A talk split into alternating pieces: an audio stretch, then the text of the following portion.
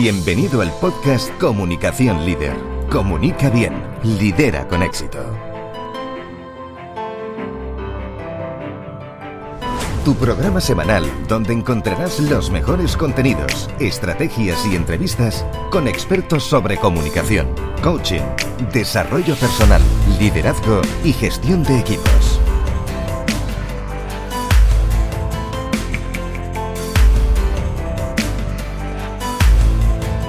Transforma tu comunicación en éxito. Estás escuchando a Mónica García Sempere.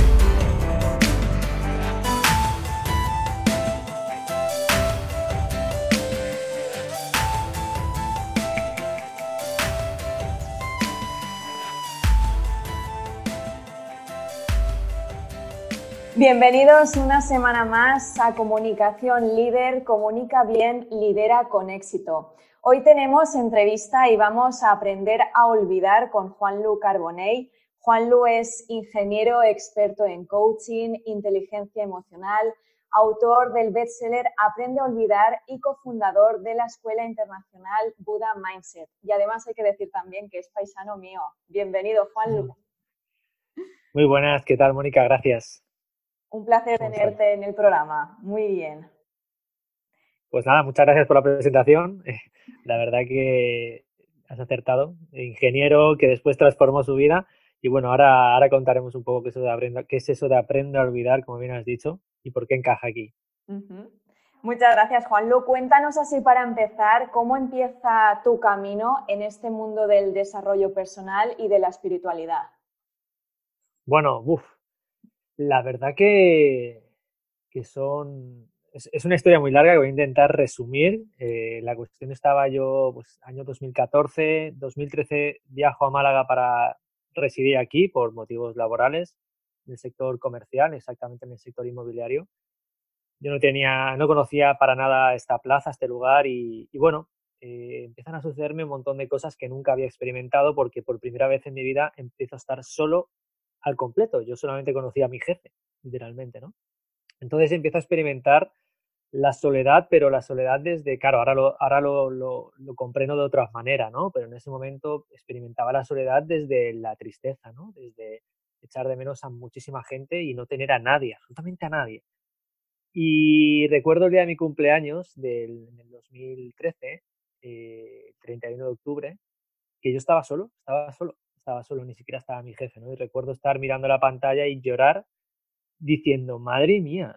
Y, creo que eso fue un gran punto de inflexión porque empecé a, investigar un poco pues todo, todo lo que me sucedía en mi interior. Y ese fue el, inicio del camino, que fue muy largo y que sigue siéndolo, pero que hasta años más tarde no fue el clic. Cuando empecé a, encontrarme casualmente, como suelo decir, que no creo en las casualidades, con personas que empezaron a aportarme oportunidades de un conocimiento nuevo, una forma de ver la vida diferente, desde dentro, no desde afuera, como nos enseñan, y empiezo a, comprender qué me sucede y el por qué. Empiezo a, conocerme un poco más, de cómo creo mi vida, cómo había llegado hasta dónde había llegado, por qué tenía el trabajo que tenía y que no quería y que no me gustaba, por qué había estudiado lo que había estudiado sin querer hacerlo. O sea, mil circunstancias que empecé a encontrar respuestas, porque las respuestas las tenemos, lo que pasa es que las preguntas no las tenemos y cuando llegan hay que saber indagar y responder. Y fue cuando entonces empecé a hacer el gran cambio en el 2015. ¿no? El 2015 fue un cambio para mí de paradigma mental completo. Empecé a meditar, empecé a leer libros, cosa que hacía, por decirte que desde el colegio no leía un libro, exceptuando la universidad por obligación, porque no amaba leer. Ahora para mí es básico, ¿no? Y ahí es donde empezó todo a cambiar, empezó a cambiar. Siempre he sentido que era una persona con dotes de comunicación, tenía siempre buenas relaciones, fui jefe de ventas con, con 28 años, con gente a mi cargo muy experimentada y aún así pues tuve la ocasión de, liderarlos.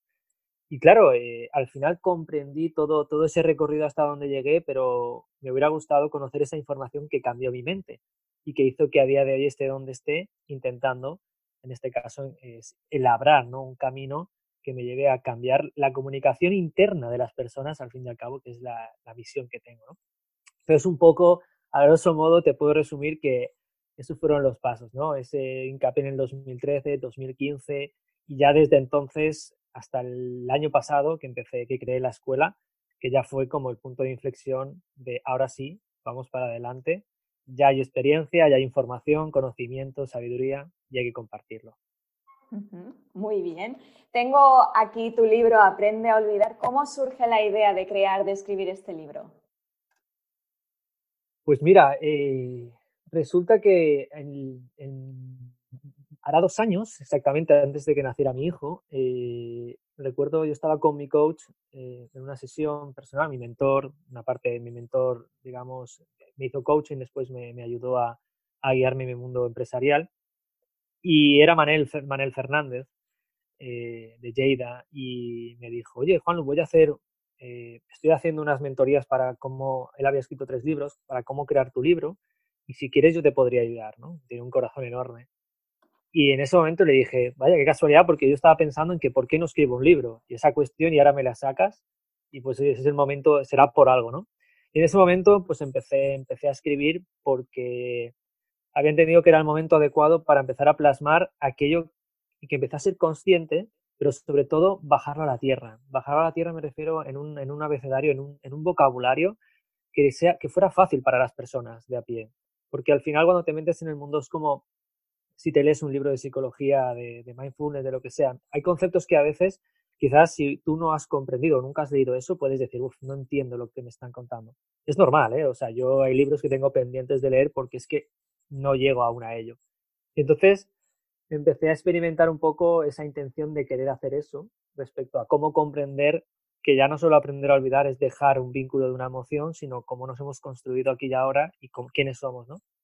Y ahí empezó todo, empecé a escribir, empecé a escribir y cuando me di cuenta, al cabo de un año había escrito un libro, literalmente, que había que ordenar, que había que darle un poco más de, sentido, alguna pincelada, y que he de reconocer que ni siquiera el título lo tenía tenía muchos títulos, pero no, no, encajaba ninguno con los que yo tenía. De repente un día, pues, un momento de iluminación, dije, si en, el libro hablo de aprender a olvidar, ¿por qué no puedo llamarlo así? Y fue como, como marcar un gol, ¿no? Una celebración, recuerdo, que este es el título del libro. Y así es un poco el proceso de cómo, cómo empezó a nacer, ¿no? Las circunstancias suceden, nada es casualidad, y me ayudó una persona que me ayudaba ya, con una intención, yo tenía otra, se unieron los caminos, una convergencia, y ahí nació el libro, ¿no? Y en marzo del año pasado, abril, lo pude, lo pude publicar. Y hay una frase en el libro que me gusta mucho que dice que recordar significa pasar por el corazón. Me imagino que habrán personas que ahora mismo se estén preguntando si realmente se puede olvidar, ¿no? ¿Cómo podemos olvidar esas cargas, esas mochilas que a veces tenemos de nuestro pasado, que, han sido situaciones dolorosas, ¿no? ¿Cómo podemos realizar este proceso de olvidar? Mira, para comprender esto es muy importante entender que el recuerdo es la huella de la memoria. Yo, le llamo la huella, la huella de la memoria porque recordar, como bien has dicho, deriva del latín de recordis y res volver a pasar y cordis o cordare significa corazón. Luego es volver a pasar por el corazón. El recuerdo al fin, y al cabo es el momento vivido, es el instante vivido, un evento que viene vinculado por una emoción, porque cuando nosotros experimentamos algo, hay un pensamiento que analiza lo que sucede, una emoción que se crea y una realidad que está sucediendo. Luego queda esa huella de ese instante y esa huella al fin y al cabo es la emoción vivida que es la que nos marca y su intensidad es la que en realidad hace que se nos quede grabado ese instante, y la mayoría de veces sobre todo eh, no tan buenos o, negativos, como podríamos llamar, que son los que nos suelen ser la carga que solemos tener durante el resto de nuestras vidas si no es sanada. Cuando empezamos a comprender que, ostras, es que el recuerdo es volver a pasar por el corazón, por eso cuando recuerdo ese instante, creo una emoción, inclusive un sentimiento, mejor dicho, porque la, gran, la grandeza o la gran diferencia entre sentimientos y emociones es que la emoción me lleva a la acción y el sentimiento me estanca, cuando tengo un sentimiento normalmente negativo, tristeza, pena, vergüenza, humillación, estoy estancado, estoy cabreado, no me quiero, quiero explotar, pero a su vez no quiero hacer nada. En cambio, las emociones, cuando las tenemos, me como el mundo, ¿verdad? Pues los sentimientos son realmente los, el vínculo ¿no? que queda grabado y que hay que sanar. Y al fin y al cabo, para poder aprender a olvidar, primero hay que reconocer ese origen, de por qué sucedió, de dónde, de dónde procede esta emoción o este sentimiento, mejor dicho, que vuelve a pasar por mi corazón y que aún no he sanado. Necesito reconocer, para empezar, ya no solo el origen, sino reconocerme a mí mismo que tengo que indagar en el porqué de esto. Porque si no, me va a estar persiguiendo toda la vida. El tiempo no cura las heridas. Eso es la gran mentira, un paradigma que, se montó la sociedad y que te hizo creer para que siguieras adelante y no pudieras ser tan libre como puedes llegar a ser. Porque ser libre significa también eso. Significa estar libre de carga, libre de emoción, libre de sentimientos que me estancan. Entonces, aprender a olvidar es empezar a indagar en el origen. Y cuando llego al origen, reconocer que ese es el origen. Cuando yo reconozco que el origen de lo que me está sucediendo ahora es, eh, por ejemplo, cuando falleció mi abuelo, yo estuve 10 años eh, que cada vez que me sentía mal, la, fotografía, la imagen de la cara de mi abuelo venía a mi mente y yo me sentía triste y no entendía ni el por qué. Entonces, en el 2015, que fue el punto de inflexión, yo recuerdo estar en el apartamento que tenía en Torrequebrada, en Almádena, y estaba ya desesperado porque emocionalmente estaba, estaba mal, porque no entendía nada. O sea, era como un mar de, lágrimas y de dudas. Y entonces me atreví a indagar en ese instante en el, en el, origen de por qué, por qué mi abuelo, por qué me aparece siempre. Yo sé que lo he hecho de menos, pero, pero a día de hoy con esta tristeza, no desde el corazón de, de añorarle y, y recordarle como casi un padre para mí. Y entonces me di cuenta y fui consciente que desde que falleció no tuve el valor ni, ni, ni siquiera pude reconocer que se había perdido, no había aceptado su pérdida. Y eso no me permitió llorar durante 10 años su muerte. Entonces, cuando empecé a ser consciente de la, de la, de, de la información que ahí estaba guardada, esperando para ser descubierta por mí, decir, oye, Juanlu, no le has echado de menos, permítete llorar, no pasa nada, él está contigo, ya ha pasado. Aunque parezca mentira, ese, ese paso me hizo llorar como nunca y darme cuenta de que reconocer el origen de lo que me estaba sucediendo durante 10 años era la clave de todo. Y cuando reconoces, resulta que acabas de aceptar y sin darte cuenta te acabas de perdonar a ti, porque era lo que yo necesitaba, perdonarme a mí el no haberle podido llorar.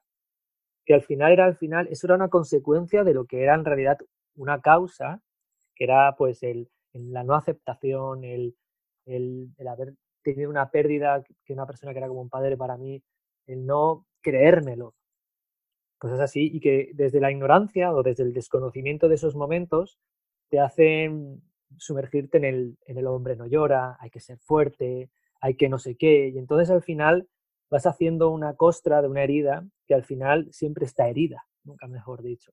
Es cuando tienes que ser consciente de que la vulnerabilidad es un don que deberíamos de desarrollar porque es, es lo bonito, porque cuando eres vulnerable, en realidad tienes capacidad de tener compasión, de comprender, de llorar, de, de, indagar emociones que no nos hemos permitido nunca. Entonces, creo que fíjate el gran significado de aprender a olvidar, que al final es como una pequeña metáfora de todo lo que lleva dentro y del gran camino que uno puede tener cuando empieza a indagar y el cambio personal que puede tener, que es, abrumador, porque miras atrás y dices, madre mía, ¿cómo era yo? Pero qué grande que se me dio la oportunidad de transitar ese instante para ser así y vivir ahora de otra forma. Has mencionado el tiempo y también en el libro hablas de la importancia del estar presentes, ¿no? En el aquí y ahora. ¿Qué consejo nos darías para estar más presentes? Pues mira, el, uno de los consejos, o, o, llamaría, o lo que intento hacer yo, porque al final, por mucho que, que uno tenga un desarrollo personal, humano constante, lea libros, eh, pues, vivimos en una sociedad donde el pasado y el futuro nos hace tener mucha incertidumbre, sobre todo ahora, por ejemplo, en, en, el futuro, ¿no? Y eso nos hace perdernos en ese puente mental que yo denomino en el libro, que es en vivir entre lo que dijeron de mí o lo que pudieran decir, en lo que me pasó, lo que me pudiera pasar, que nos pierde el presente.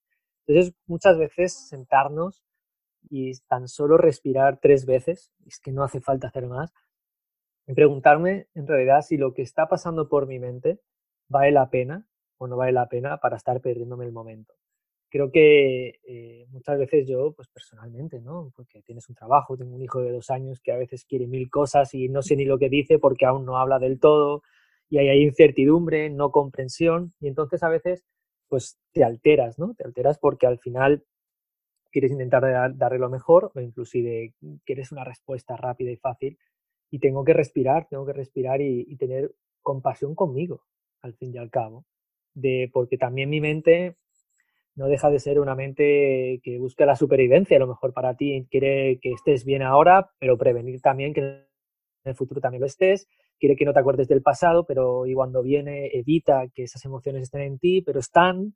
Entonces aquí hay un cúmulo de cosas que si respiramos tan, tan solo tres veces con los ojos cerrados, puede ayudarnos sobre todo a calmar las aguas internas que tenemos, porque es la clave para volver aquí y ahora. Sentir esa respiración nos va a hacer simplemente vivir el aquí y ahora ya, ¿no? Entonces creo que es un paso para decirnos a nosotros mismos, oye, estoy aquí, vamos a seguir trabajando, vamos a seguir pensando, vamos a seguir sintiendo, aun sabiendas que, bueno, como humano voy a estar pensando en el futuro y en el pasado, pero comprendiendo que solo tengo este instante para poder vivir. Entonces, eh, recordártelo constantemente nos, te va a ayudar mucho ¿no? a, estar aquí y ahora.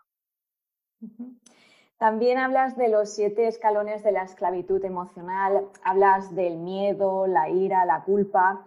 Me gustaría destacar la, importancia de este proceso que nos muestras a lo largo de las páginas. Hemos hablado de autoconocimiento, sanación, gestión emocional, que precisamente para mí también me gusta destacar y tener en cuenta cuando trabajo en las mentorías, ya centrándonos a la hora de comunicación, ¿no? De cómo influyen estas cosas, estos factores a la hora de comunicar y de hacerlo con éxito, de hacerlo de manera eficaz.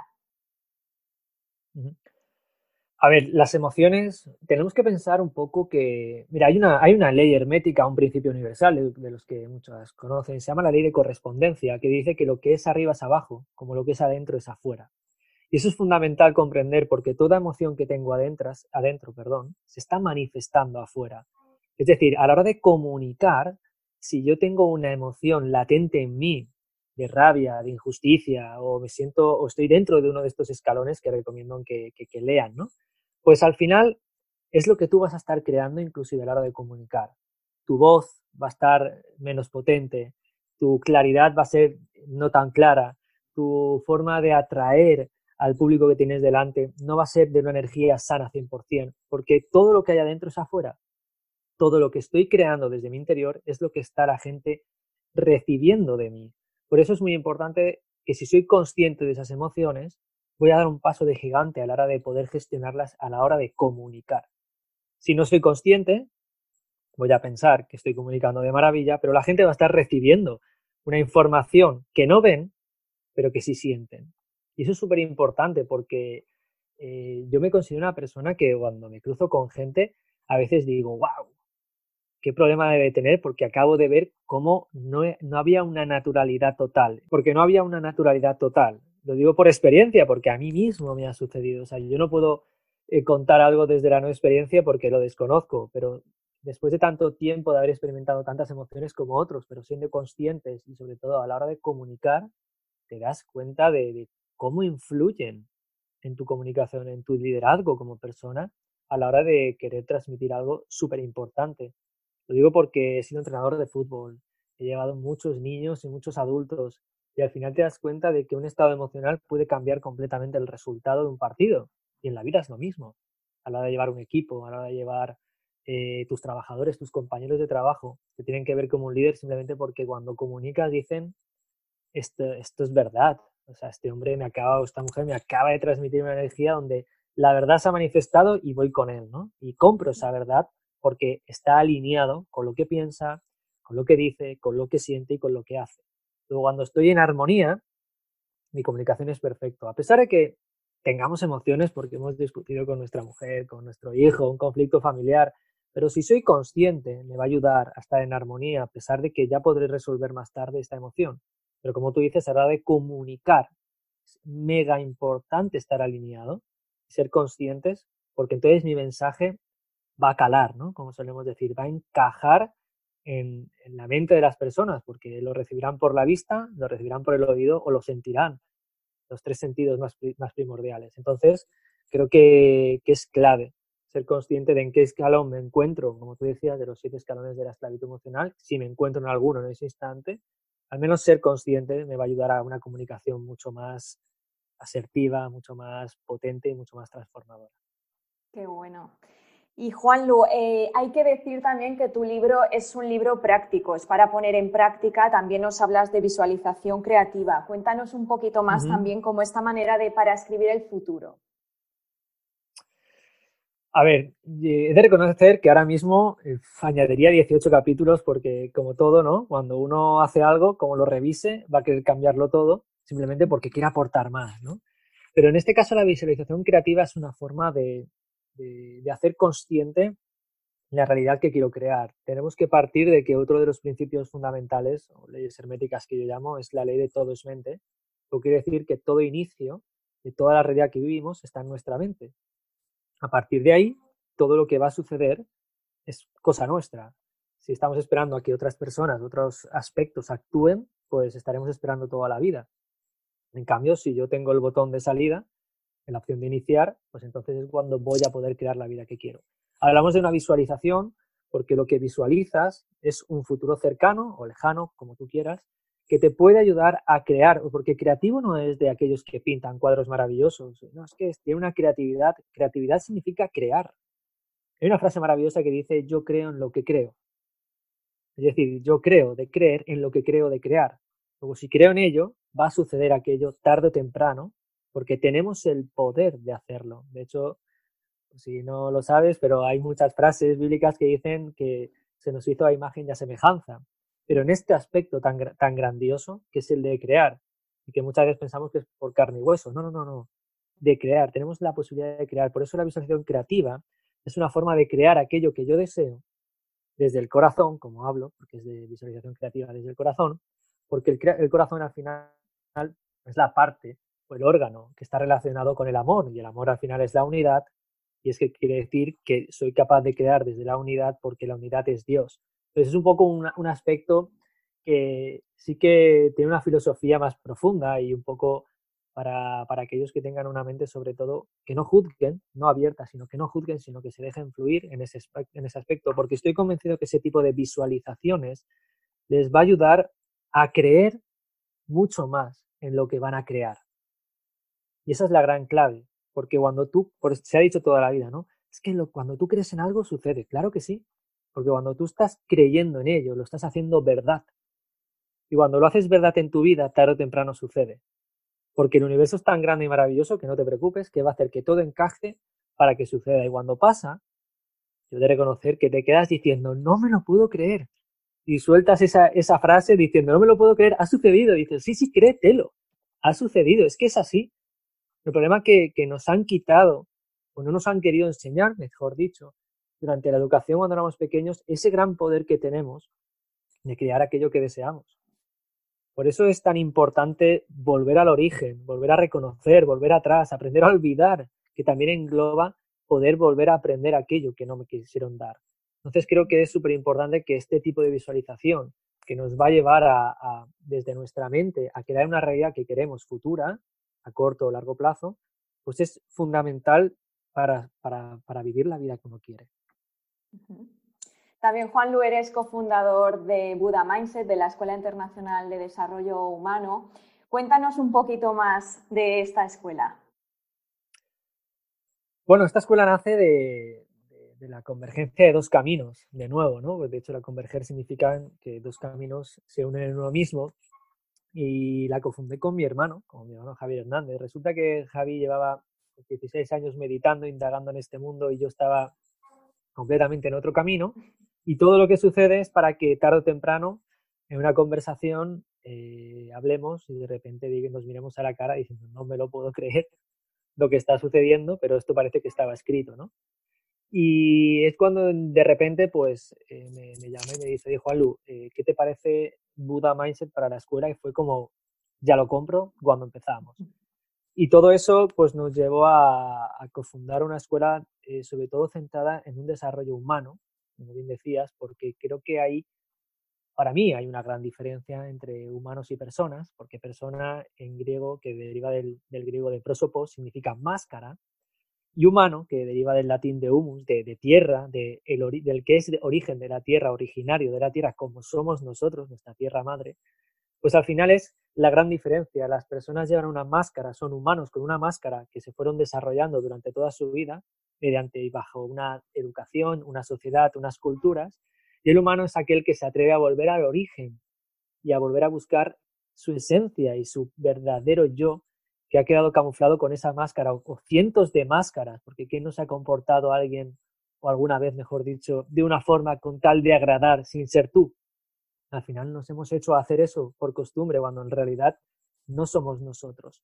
Entonces la humanidad es lo que nosotros queremos volver a compartir, volver a, a resucitar, podemos, o a renacer, mejor dicho, para que eh, las personas vuelvan a ser seres humanos y que se quiten todas aquellas máscaras y que una vez siendo humanos, pues tengamos inclusive la capacidad de ponernos aquella máscara que necesitemos para entrar en un entorno que nos haga falta, siempre con la conciencia necesaria de que nosotros ya, sabemos salir de ese, pequeño agujero que nos han ido metiendo poco a poco. Entonces creo que la escuela se basa en eso, ¿no? en un despertar de la conciencia que ayude a las personas a volver a ser humanos y sobre todo a, a obtener o a conocer o a redescubrir enseñanzas milenarias como pueden ser la meditación, como pueden ser enseñanzas mm, de conocimientos de culturas ancestrales que, compartimos para que comprendan cómo se, se, desarrollan las leyes universales, ¿no? De forma clara y concisa para que las personas pues vuelvan a manifestar su esencia, que sean ellas mismas, que, que tengan unos hábitos que transformen su realidad absolutamente y que puedan comprender que soy capaz de tener la vida que quiero y el camino de la felicidad es aquí y ahora y no hay que buscarla, sino encontrarla aquí y ahora porque ya la tengo, pero desde un conocimiento nuevo, un conocimiento no que sustituya al viejo, pero sí que en este caso me ayuda a comprender que hay una posibilidad y un abanico enorme para, para encontrar todo aquello que, que en realidad siempre he soñado, ¿no? que existe y que nunca me han querido contar. Genial, Juanlu. Pues muchísimas gracias porque ha sido muy interesante. Sí que me gustaría que nos contaras dónde os podemos encontrar en redes sociales, en vuestra página web, para que todos nuestros oyentes puedan también o comprar tu libro y visitar vuestra escuela Buda Mindset. Bueno, budamindset.com, ahí tienes muchísima información, ahí tienes inclusive el enlace para el libro en Amazon, que lo puedes encontrar en Amazon, en Aprenda a Olvidar, lo buscas y sale con sus valoraciones ya, pues son positivas, me alegro muchísimo. También puedes encontrarme en Instagram, sobre todo en juanlu.carbonel o buda.mindset en Instagram y en Facebook igual. Así que esas son nuestros, sobre todo nuestras redes sociales, nuestro, donde podéis encontrarnos.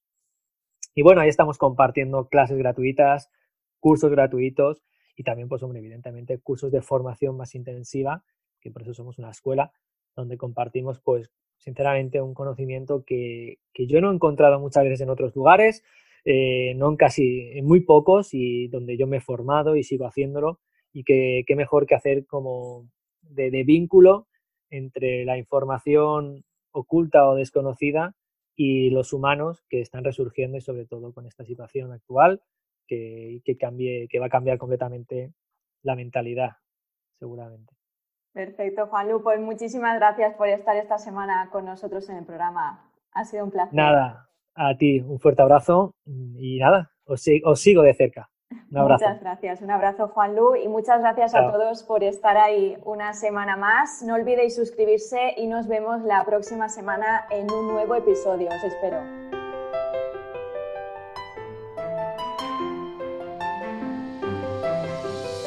Has escuchado el podcast Comunicación Líder. Comunica bien, lidera con éxito. Déjanos tus comentarios y tus dudas para resolverlas en nuestro programa.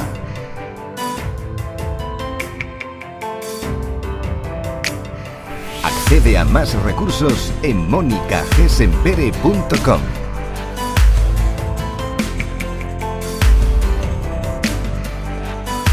Muchas gracias por seguirnos. Te esperamos en el próximo episodio.